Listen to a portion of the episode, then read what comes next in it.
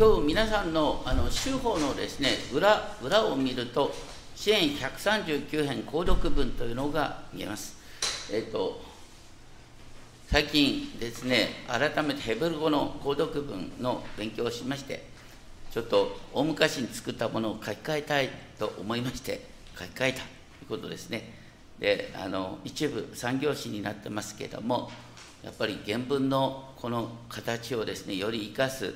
平行法をより明らかにした方がいいかなということで、今回ですね、改めて、えー、このように出しております。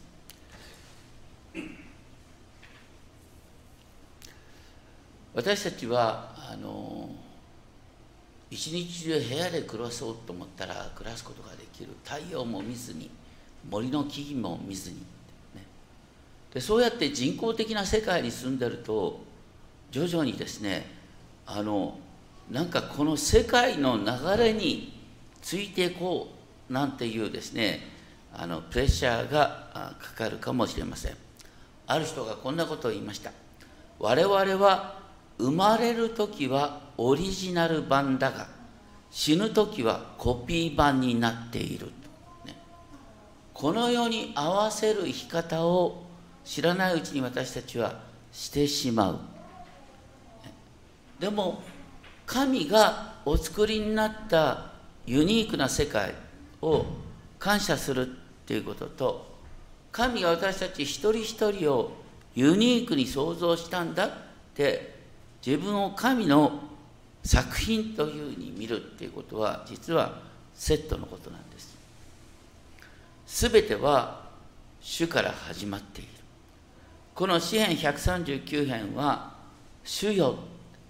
とヘブル語では実はヤーウェですね。あの発音が分からなくなってるんですけれどもとにかく主の皆ヤハウェから始まっている。その由来はですね私は私はあるというものである。すべてに先立っておられる神様。その方がいて初めて私は知恵があり認識力が生まれそして信仰が生まれるんです。神がおられるから私たちの中に神を信じようという思いが出てくるんだ。しかも神の選びによって私は時が来たらイエスは主だと告白できるようになってんだ。全てが神様から始まっているんだ。そういう視点を大切に覚える必要があります。ここであなたは私を調べ、あなたこそが私を知っておられます。私が神をどう知るかっていう以前に、神が私を知っている。その結果として、私が神様を信じるようになってるんだ。自分が神に知られてるっていうことが、ただアダムの子孫にとっては時にねあのプレッシャーになる。アダムが食べてはならないと言われた木の実を取って食べて自分を神の競争者にした時に自分の裸を神の前に恥じるようになった同じように、ね、アダムの子孫である私たちは自分の弱さを自分の醜さを神の前からまた人の前から隠したいっていう思いが湧き上がってくる。でもそんなことをしようとしたって無駄なんだ。神様は全部知っておられるんだからそこのとこでね私たちに本来出るべき告白は、ね、神様は私を助けようとして私の弱さを調べてくださるんだ。私たちは自分のことを分かっているようで肝心なことが分かっていない。ところが聖書の神は私以上に私の行動や言葉が分かる。ということが2節から4節に書いてあります。遠くから私の思いまた意図を読み取り私が座るのか立つのかさえも行動に移す前から神は私の意図を知っておられる。同じように主は私がいつ活動し出すのか休むのかを含め私の道すべてを知り抜いておられる。私は自分で自分の言葉が信じことが信じられないという不安になることがあったとしても神様が私を知っててくださるから大丈夫なんだっていう安心感こそが本来の信仰だろう。でそれを保証するように4節でなぜなら言葉がこの下に登る先から何としようその全てを知っておられるからです。話す前から何を話すか神は私のことをご存知だ。また原文では、ね、前からも後ろからもじゃなくて原文では後ろからも前からも私を囲んでいる。私の後ろに目はない。でも神は私の後ろさえ守っててくださるんだよ。そして明日のことが心配で元気を失うようなことがあったとしても神ご自身が私を囲み手のひらを私の上に置いてくださる。だから神の御手の中で明日を迎えるんだ。そのような知識は想像を超えた神秘であありますけれどもそれは感動を呼び起こす不思議なんだ。しかし一方7節以降のところでですね人間はしばしば神のご支配を嫌って神から離れていきたいっていう思いが湧き起こることがある。しかしイエス様の十字架の愛を知るときに、ね、この7節以降の部分は私たちがたとえ道を踏み外し迷路に迷い込んだとしても神はどこまでも私を守り続けてくださるという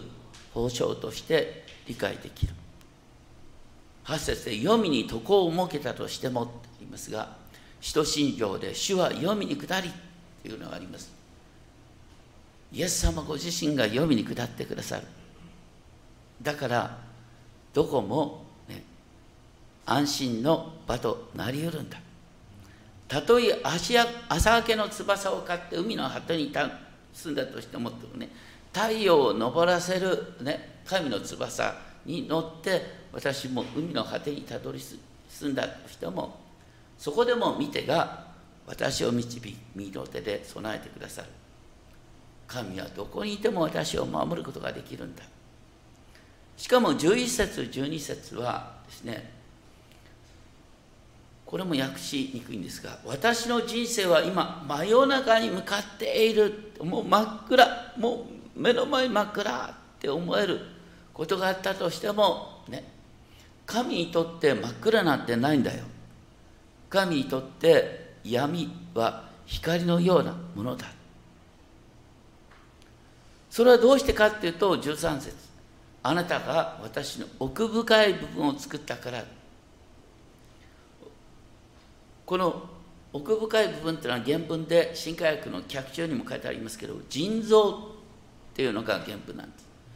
神が私の腎臓を作ってくださった。これは腎臓っていうのはどの動物でもですねあの一番内奥にあるんです。真っ暗なところ。であの動物をほぐる時に最後に出てくる器官が腎臓なんです。でその私たちの奥深い部分を神様は作ってくださった。当時の感覚でですね私たち心って指すと頭を心って指す人いないよね。頭で考えてるはずなんだけど。心っていうと大体心臓って指すよねここね。じゃあ感情ってどこを指すかっていうとですね腎臓を指すっていうこと。腎臓こそが感情の座だってうんですよね。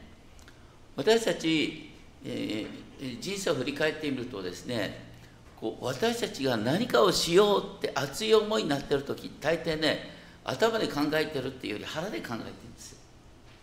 感情こそが私たちを動かすものだってんですね。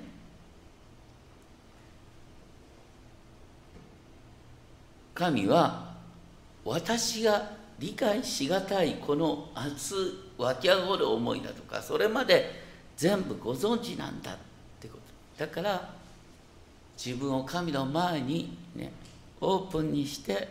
そして神が作られたままの自分を喜ぼうっていうことですね。それで14節はとても翻訳しにくい言葉です。ここで私は私は感謝します。恐ろしいほどに私は不思議に作られましたって訳しましたがもともとの原文はですねあのこのここにもちょっと中右下の部分に書きましたけどもね。この部分はあのなかなか訳しにくい。んですそれは、えっと、不思議にされたとごめんなさい。恐るべきこと私は不思議にされたって2つの単語が並んでる。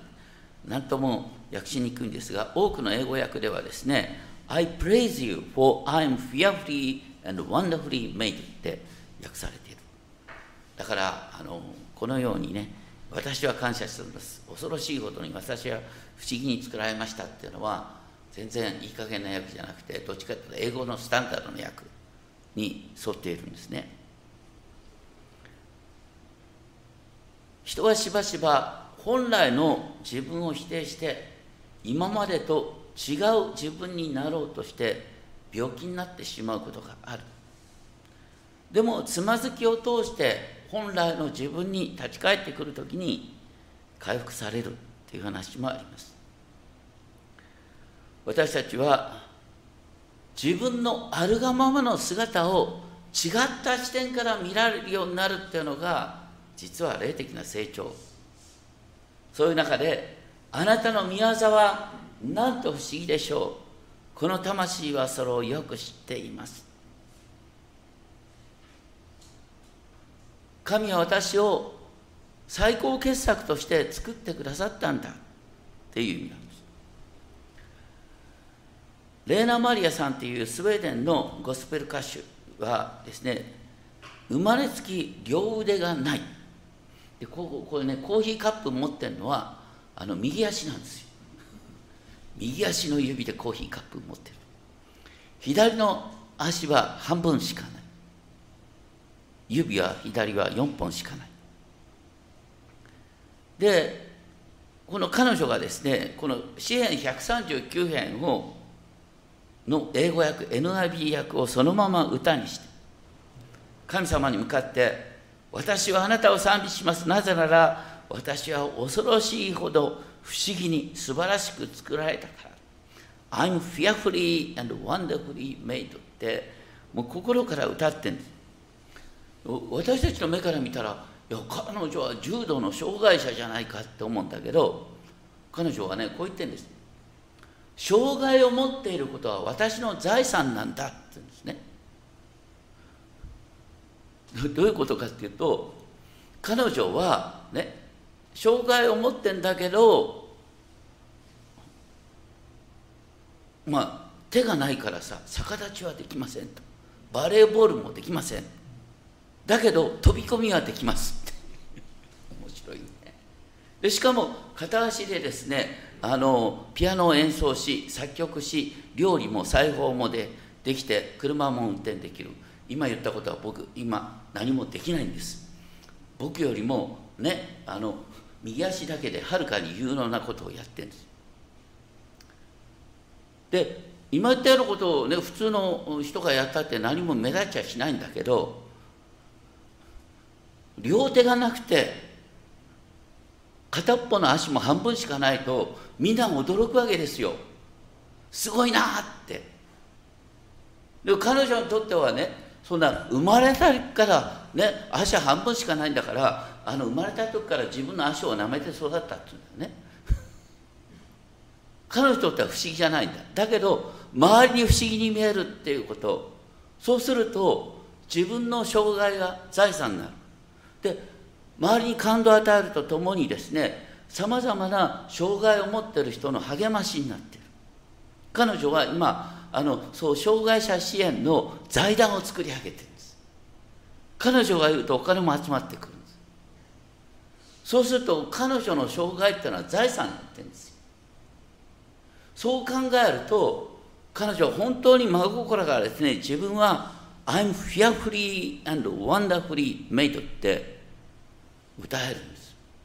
ちょっとここにですね歌詞を移していただいてそしてあの曲をですね共に聴いていただきたいと思います。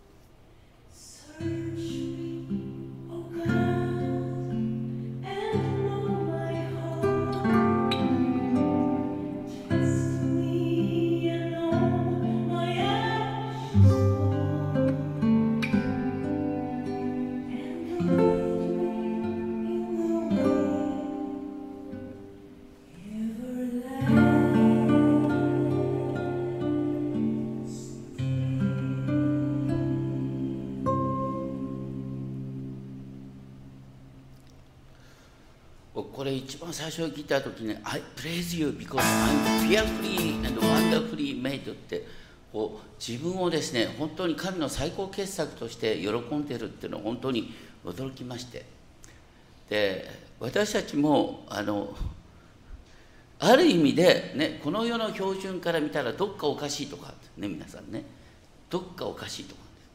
でそれは何かってこの世の標準なんですよ。神様の目から見たら私たち一人一人は最高傑作なんだ。僕昔あの自分の性格とかねそれが気質ってのは本当になかなか受け入れがたかった。大体中学校3年の時にねあの担任の先生が通知表にですね、えー、高橋は神経質すぎるなんて書いてくれてさ、こんなこと書かれて何の助けになるのか自分でね性格を変えようと思ってじゃあこう神経質な面をなくそうって思うとどうなるかっていうと最近になって本当に思うんだけどね。そうすると僕の強みもなくななくなるんですよ。皆さんいろんな偏りがあるでしょ。その偏りをですね是正しようと思ったら同時にあなたがねその偏りをカバーしてるあなたの強みもなくなるんです。私たちはセッセットでですねあの弱さ賭けがありますけど賭けを覆う力がセットにある。賭けを覆う力の方が実は私のユニークさになる。んです私たちはあまりにもですね偏って自分のですねあのセットの部分なのに欠けてる部分だけをどうにかしようと思ってね、オリジナル版をコピー版に作り変えようとしてる。昔からあの人間をですね、えー、3分類するっていう見方が結構ありました。簡単に言うとこう分裂気質循環気質粘着気質。聖書のですねあの弟子イエス様の弟子に、えー、表していくと分裂気質っていうのは内面が分かりにくい性格。これ使徒ヨハネ。ヨハネの福音書を見るとね皆さんあのこう他の弟子にの描写についてはとてもうまいんですよ。ところがヨハネは自分のことを主に愛された弟子としか書いてないんだよ。もういいいいいい根性してるね。自分の弱さ明らかにしようとしないんです。でも一方皆さんペテロを見るとみんなわかるあのペテロあのお調子者って感じですね。浮き沈みが激しい性格。だけど浮き沈みが激しいんだけどそれをオープンにすることができるから失敗しても支えてもらえる。あさっきのですね分裂気質の場合はあの、えっと、鈍感な部分と敏感な部分が併存してるんですよね。だけどあの観察する目があるからね他の人と問題を起こさずにうまくやっていける。で3番の粘着気質っていうのはあのこだわりの強い性格で使徒パウロ。パウロは改心前はですね迫害に熱心。改心後は地の果てまで熱く伝道していった。使徒の代表ペテロまで叱責し牢屋にいられて多くの手紙を書いた。彼は一見沈着冷静だようでありながら急に怒り出して人を追い込むことがある。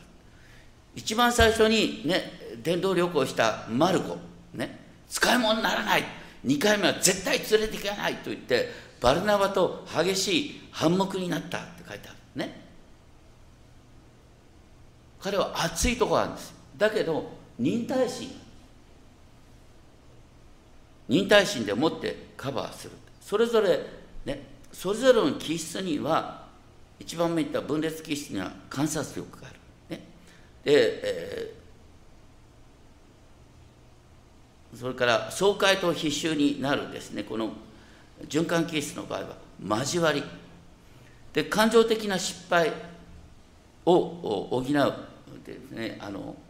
この粘着質の場合は忍耐力っていうのがある。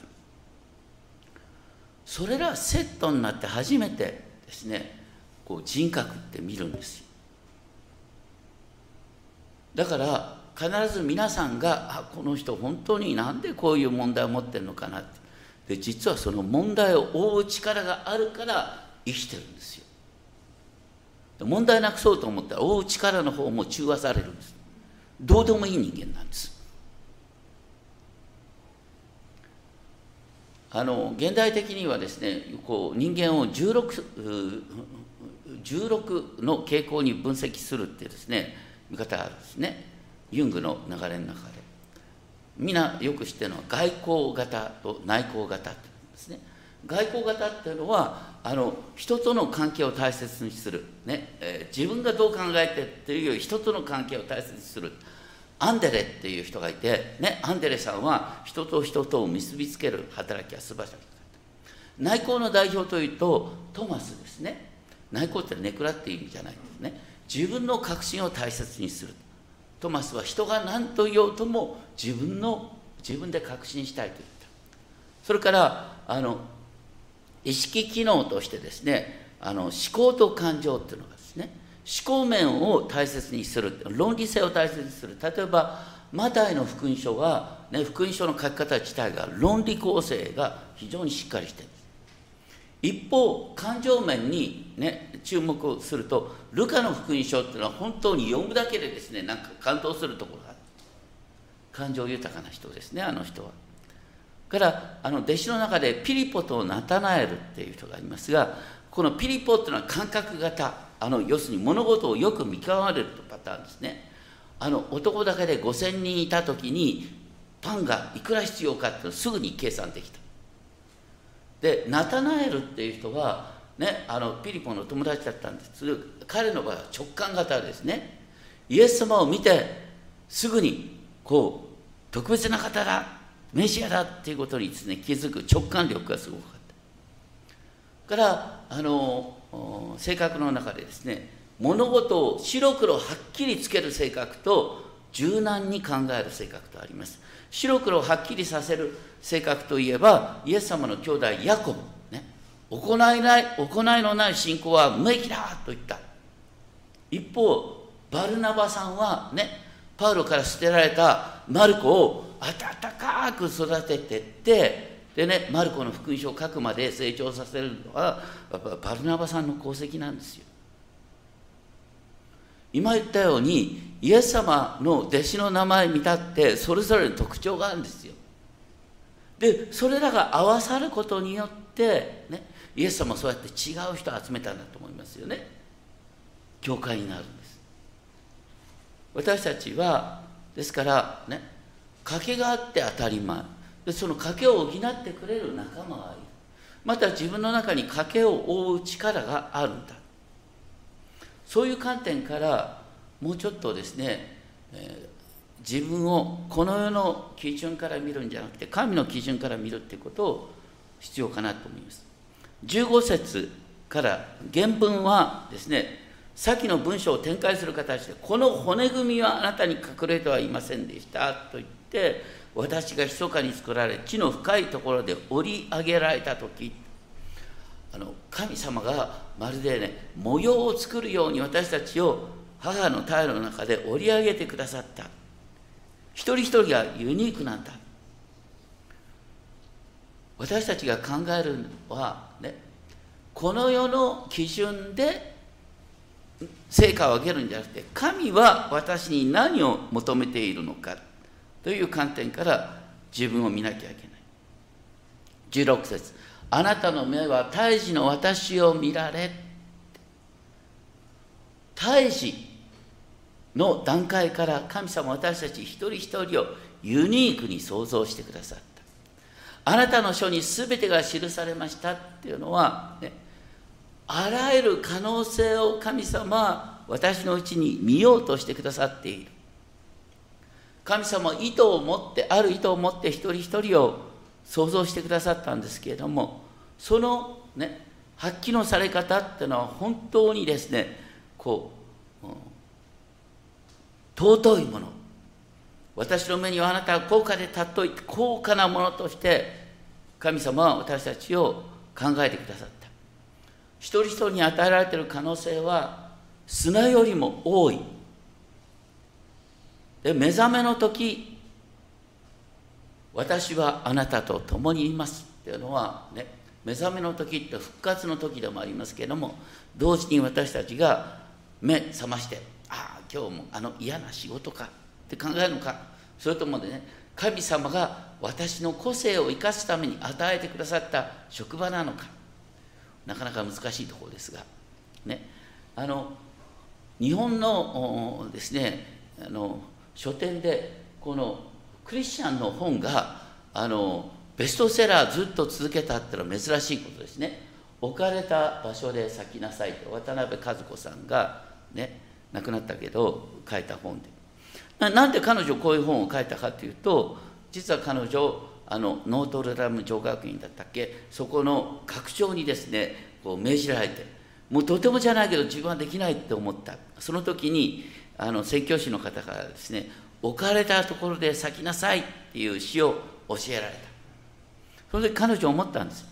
置かれた場に不平不満を持ってね人の出方で幸せになったり不幸せになったりしてしまっては私は環境の奴隷でしかない。人間として生まれたからにはどんなところに置かれてもそこで環境の主人となり、ね、自分の花を咲かせようと決心する。必要がある。そのように心を変えて、ね、彼女は働くことができた。で自分の体験からできた出た言葉だから説得力があって4年4年間ベストセラーだとかありえない話だよね。そのように私たちは葛藤苦しんだとしてもそこから生まれるものが、ね、人を生かすことができる。でそういう中で19節から面白いのは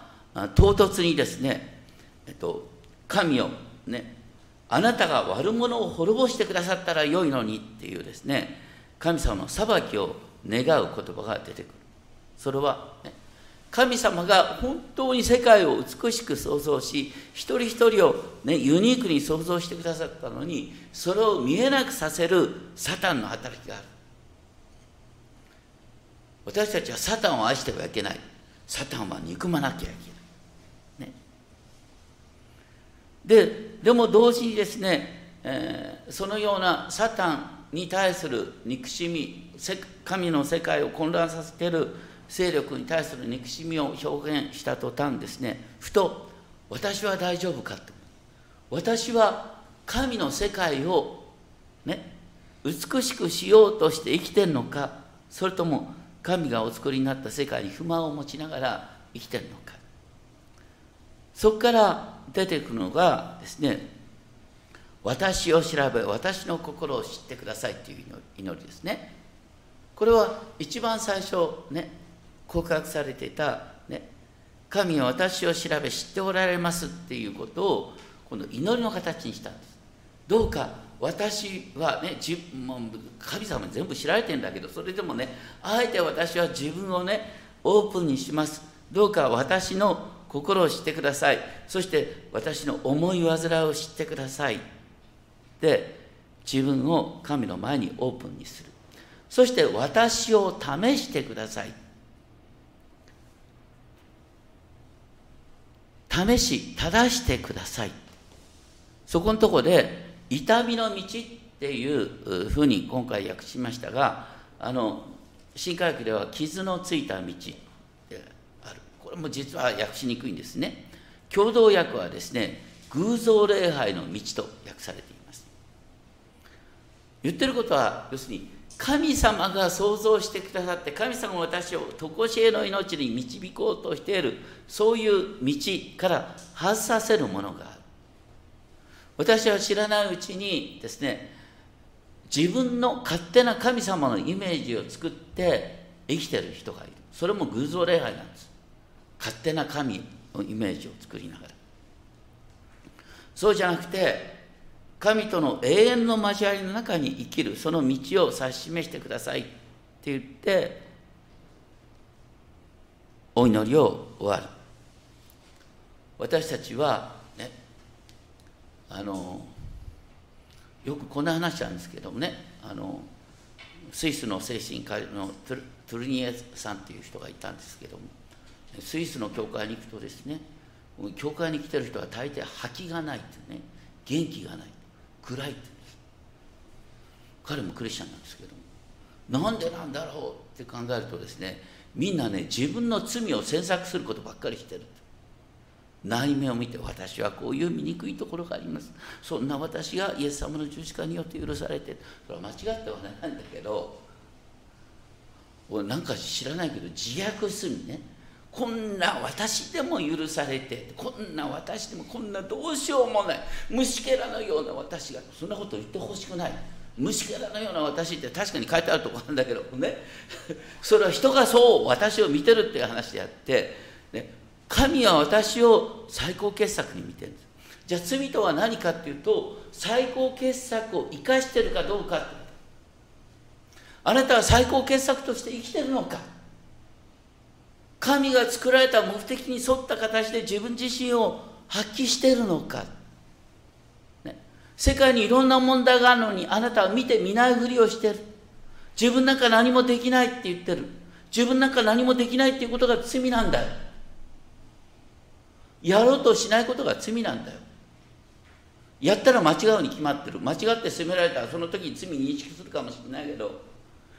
実はそれ以上に神が私たちに問うてるのはやろうとしない。自分を生かそうとしない。それが神が悲しむことなんだ。健全な罪意識ってのは想像神の創造に対する感謝から生まれる。神様は私をユニークに創造してくださった。このユニークな存在をどう生かすか。神経質は罪ではないと。ね、浮き沈みある性格は罪ではない、ね、どっちかというと孤立したがる性格も罪ではない。一人一人の生かされ方がある。そのようにこの支援139編神はどちらにしても全部私を知ってるんだから神をオープンにしてこの私の生かされ方を指し示してくださいって祈っていくものでありたいと思います。お祈りしましょう。天のお父様私たちは知らないうちに本当にコピー版になろうとする圧力の中に生きています。この世の人々から評価される生き方ばかり求めてしまって本当の意味で神が私に何を望んでおられるか。創造主の意向に沿った生き方をしてない場合がます。どうか私たちは本当にあなたが私たちをユニークに創造してくださったその目的に沿った生き方をできるよう私たちを一人一人を導いてください。尊き主イエス・キリストの皆によってお祈りします。